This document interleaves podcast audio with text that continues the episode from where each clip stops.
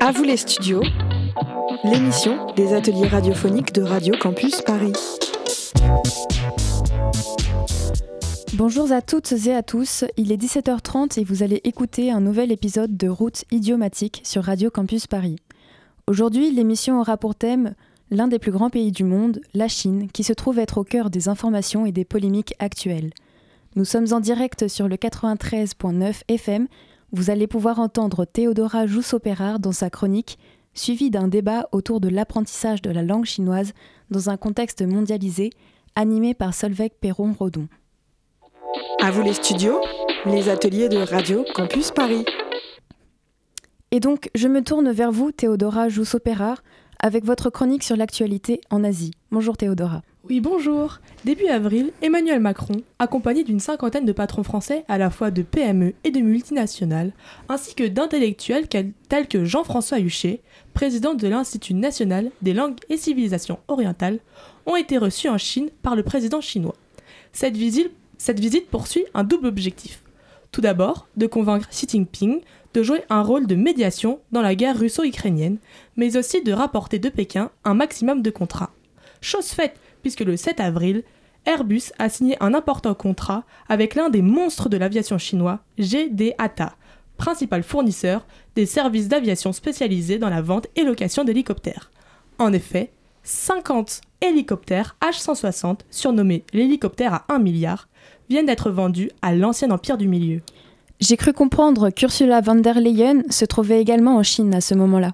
Eh bien oui, tout à fait. La présidente de la Commission européenne était aussi à Pékin afin d'évoquer principalement les relations commerciales entre l'Union européenne et la Chine.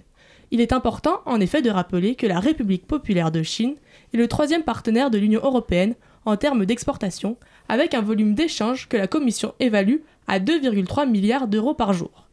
Par ailleurs, toujours sur la Chine, le 6 avril, Pékin a déployé des navires de guerre près de Taïwan à la suite de la rencontre entre la présidente taïwanaise et le président de la Chambre américaine des représentants. En effet, un porte-avions, trois navires de guerre, ainsi qu'un hélicoptère anti-sous-marin ont été aperçus dans les eaux territoriales de Taïwan, ravivant de plus belle les tensions. Il est donc sûr, au vu des événements entre Pékin et Taipei, que le conflit n'est pas prêt de se régler. Il est Merci beaucoup Théodora. Il est maintenant l'heure de notre débat. À vous les studios, c'est vous qui faites l'émission. Je me tourne vers vous, Solveig Perron-Rodon. Bonjour. Bonjour, merci Marie.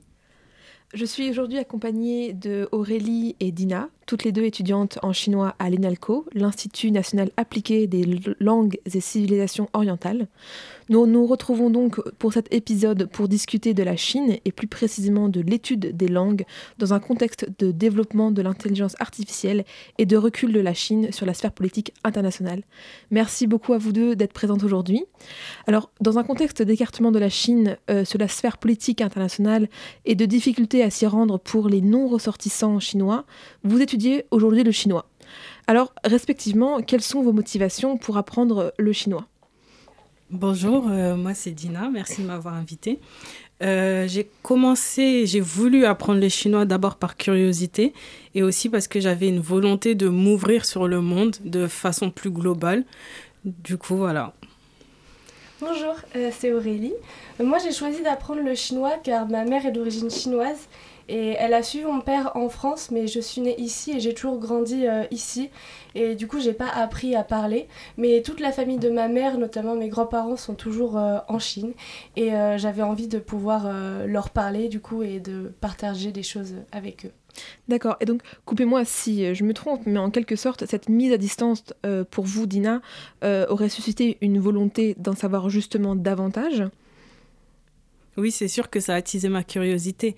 Après, apprendre une nouvelle langue, ça permet aussi de penser différemment. Et c'est vraiment euh, dans cet objectif-là de penser différemment et de, me familiariser avec la culture que, que voilà. D'accord.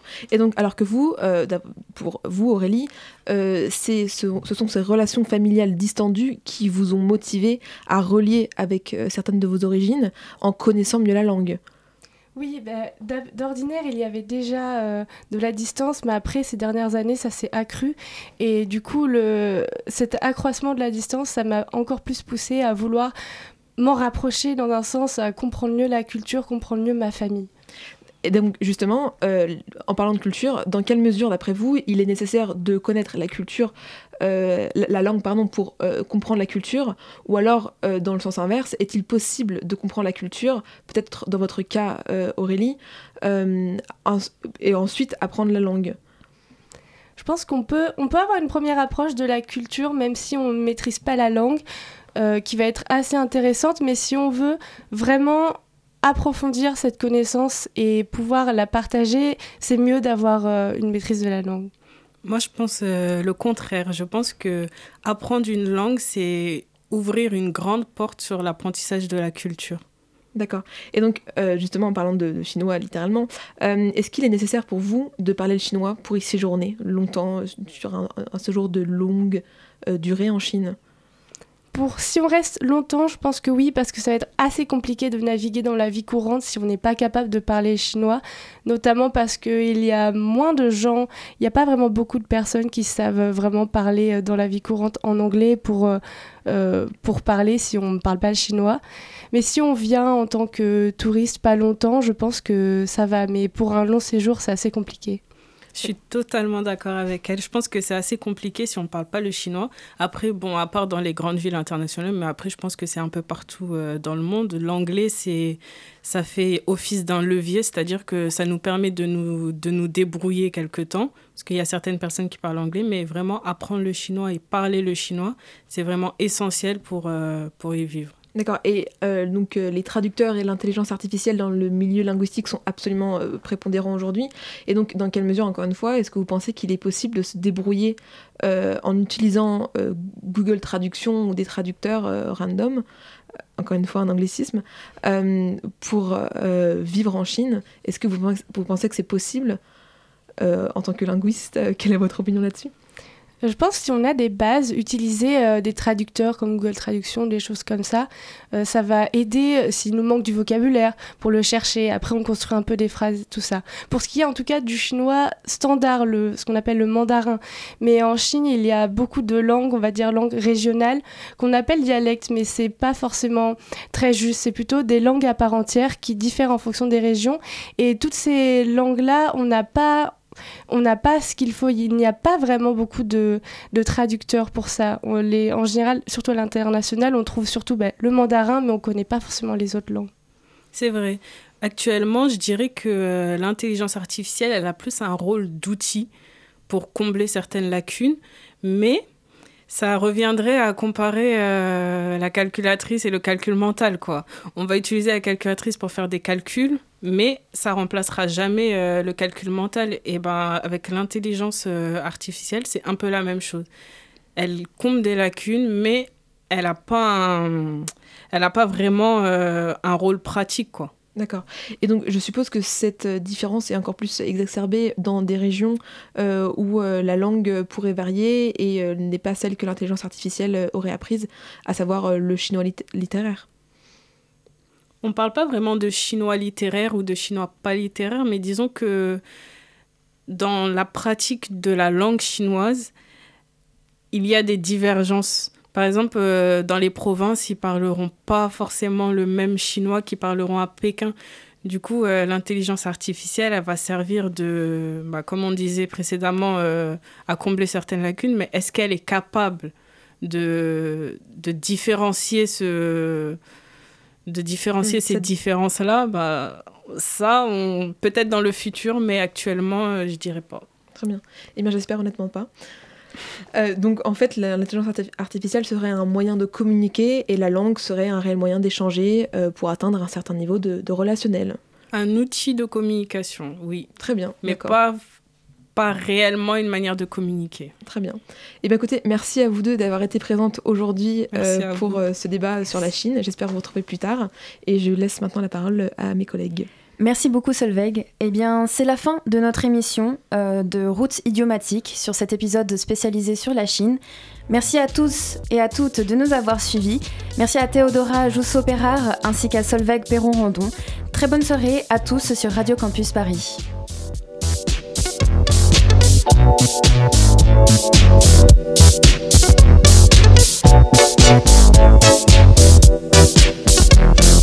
Thank you.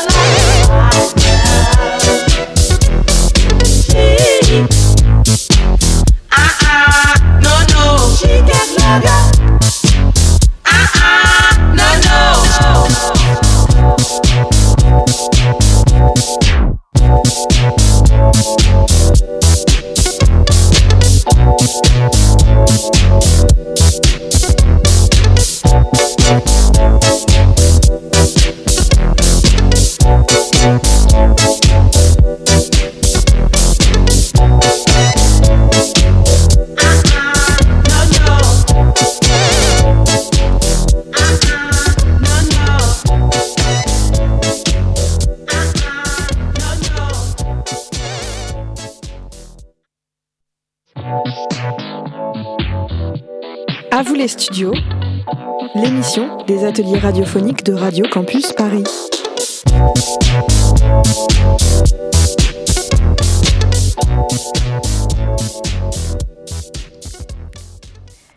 Bonjour, bonsoir à tous, selon l'heure à laquelle vous, vous écoutez. Aujourd'hui, nous allons parler d'un sujet assez particulier, un sujet qui nous touche tous, autour de Lily, Nina, Uliana et Katia.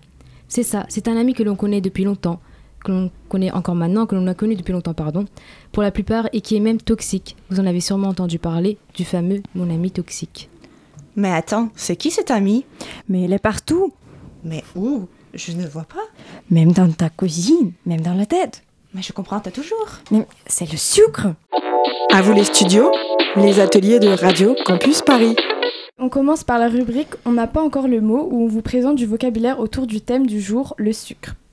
Donc le mot sucre trouve son étymologie en Inde provenant du sanskrit sarkara, qui va alors être à l'origine du radical du terme sucre dans l'ensemble des langues indo-européennes, d'où le mot char en russe. Effectivement, en russe, on utilise le mot сахарный, qui veut dire sucré, ou булочка, qui veut dire pâtisserie, ou même конфетка, qui veut dire bonbon, pour s'adresser aux personnes qu'on aime. On peut même souhaiter de voir des rêves sucrés, sladkих снов, pour dire bonne nuit. Au Brésil, euh, pardon. au Brésil, on parle portugais, mais attention à ne pas confondre avec le portugais du Portugal, parce que bien qu'on ait euh, développé des spécificités continentales, on partage certains mots. Euh, C'est notamment le cas de sucre, qui se dit açúcar ou dos, qui partage à peu près les mêmes définitions qu'en russe. Pour açúcar, ça va être le sucre, comme les petits morceaux qu'on met dans le café, et les dos, c'est les bonbons qui sont entourés de papier. En japonais, le mot sucré se dit amai, et lorsqu'on parle de gâter les enfants, on utilise l'expression ayamakase, au sens littéral sucrer quelqu'un. Et c'est assez amusant de voir que dans beaucoup de cultures, le sucre est associé à quelque chose d'assez agréable finalement, à, à une forme de douceur. À vous les studios, les ateliers de Radio Campus Paris. Le sucre, le sucre, le sucre. Ce fameux aliment qui est présent particulièrement partout, et surtout dans notre corps. Vous voulez en entendre, vous, parler des histoires sucrées? En parlant des enfants, j'ai une fille de deux ans et je me retrouve régulièrement dans les discussions de l'alimentation. De nos jours, le sucre est considéré comme un tabou ou ça devient euh, une récompense ou au pire un péché mignon. Tandis qu'avant, c'était tout à fait normal de donner le sucre aux enfants et on pensait même que ça leur fait du bien. Dentiste américain, Weston Price. Ce nom vous dit quelque chose? Ça dit à moi. Un dentiste américain, avec son recherche des ethnies et leur mode d'alimentation, il présente les différences de la santé dentaire dans les communautés isolées du monde. Les deux groupes principaux étudiés, ceux touchés par les civilisations de l'Ouest et les groupes qui n'étaient jamais influencés par l'extérieur, les Esquimaux d'Alaska. On vous présente des chiffres.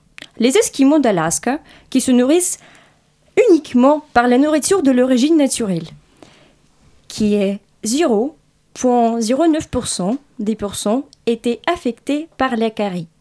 La seconde groupe, leurs voisins, qui habitent dans une autre région, se nourrissent uniquement par la nourriture raffinée et sucrée importée. Leur pourcentage de la carie atteint 13%. Pas que ça, le sucre amène à l'inflammation, aux problèmes de peau et l'anxiété. 10 minutes de plaisir pour des centaines d'euros chez le docteur. Personnellement, j'ai complètement arrêté de manger le sucre en 2018. Et ça fait déjà la cinquième année avec ma vie plein d'autres sources de la joie. Oui, mon père aussi. Il a été diabétique, du coup il a dû arrêter le sucre. Maintenant ça fait 10 ans. Et euh, comme le diabétisme est répété pour être une maladie héréditaire, c'est ce c'est une maladie que j'appréhende beaucoup, surtout parce que j'aime beaucoup le sucre. Et que je suis une personne qui a toujours de la place pour un dessert. Mais oui, mais c'est beaucoup trop bon les desserts, non? Bah justement au Japon, euh, il me semble qu'il y a beaucoup moins de problèmes euh, dus à l'excès de sucre puisque souvent les gâteaux, les desserts, etc. sont beaucoup moins sucrés qu'en France. je sais pas si vous en avez déjà goûté à Paris, notamment, il y en a pas mal à Pyramide. Ouais, euh, justement, je voulais rebondir sur ça parce que quand on voit la représentation, euh, notamment de la culture euh, gastronomique japonaise à Paris, c'est vrai qu'on voit des emballages roses, on voit des emballages vert fluo et on se dit, bah, ça n'a pas l'air très naturel et au contraire bourré de sucre. Donc, c'est assez drôle cette comparaison avec l'alimentation sur place. Mais oui, manger ou ne pas manger du sucre, c'est un choix que l'on fait, soit par contrainte, soit par choix. À vous les studios les ateliers de Radio Campus Paris. Mais est-ce que c'est vraiment de notre faute si les recettes nécessitent du sucre? Pas toutes les recettes, bien sûr, mais celles qui sont meilleures avec du sucre. Vous en connaissez, vous, des plaisirs gourmands? Euh, alors moi je vais vous parler d'une recette euh, brésilienne notamment. Euh, le Brésil c'est un pays où la cuisine sucrée elle est quand même elle est très présente et je dirais même importante. un ingrédient particulier que moi j'aime bien par exemple c'est le lait concentré qui, qui est on peut le dire très très très sucré. Hein. Il est au centre de beaucoup de recettes de desserts, et notamment celle dont on va parler aujourd'hui, c'est la limonade brésilienne, que les Brésiliens eux-mêmes appellent la limonade suisse. C'est une sorte de, course de tennis entre euh, ces deux pays qui aiment bien se renvoyer le ballon sur l'appellation de cette recette. Mais donc la recette de cette limonade à suisse, elle se fait de trois citrons, une cuillère à soupe de sucre, mais aussi du lait, donc lait condensado, qu'on appelle du lait concentré en France, euh, qu'on peut aussi retrouver sous le nom de lait condensé, deux verres d'eau et des glaçons. Et euh, c'est pas très compliqué euh, pour réaliser une limonade suisse ou brésilienne. Il vous suffit de jeter tous ces ingrédients dans un blender avec la peau des citrons et sans doser sur le sucre et tout simplement de verser dans un verre et vous vous retrouvez avec, hmm, on va dire, un liquide très fort en sucre la différence entre les limonades françaises et les limonades brésiliennes, ce sera bah, ce goût, euh, ce goût voire trop présent qui, euh, qui, qui, s'empare euh, et même qui remplace le goût des citrons qui sont au centre normalement des, des, recettes de limonade. et ce sucre, il est présent bah, dans la cuillère à soupe qu'on met, mais également dans la grosse dose qui est souvent au choix du consommateur de lait condensé qu'on rajoute à la recette. J'ai une question pour toi, Nina, puisque tu évoques euh, les recettes au Brésil. Est-ce que lorsque tu vas au Brésil, tu ressens une sorte de conscience collective autour des effets néfastes euh, de la surconsommation, du sucre, comme on a pu en parler plus tôt? Alors moi je pense qu'il y a une conscience et que les gens savent, mais c'est un peu comme euh, quand on parle des États-Unis et des clichés du fast-food. le peu d'attention qu'on donne à, son alimentation au Brésil, c'est à peu près pareil. les aliments qui sont pas forcément les plus sains sont les moins chers et donc euh, cette conscience est présente mais est-ce qu'elle est vraiment au centre euh, des, des, vies des Brésiliens? Euh, Je ne pense pas. Je pense qu'il y a une conscience mais c'est pas forcément le centre du problème. du coup, on voit bien que le sucre est un aliment très important pour certaines cultures. En tout cas, ce fut un plaisir de parler de sucre avec vous tous. Merci beaucoup à tous pour votre participation, mais aussi à vous qui nous avez écoutés. Tout cela m'a honnêtement donné envie de manger. je vous souhaite donc tous à à tous une excellente soirée. Merci.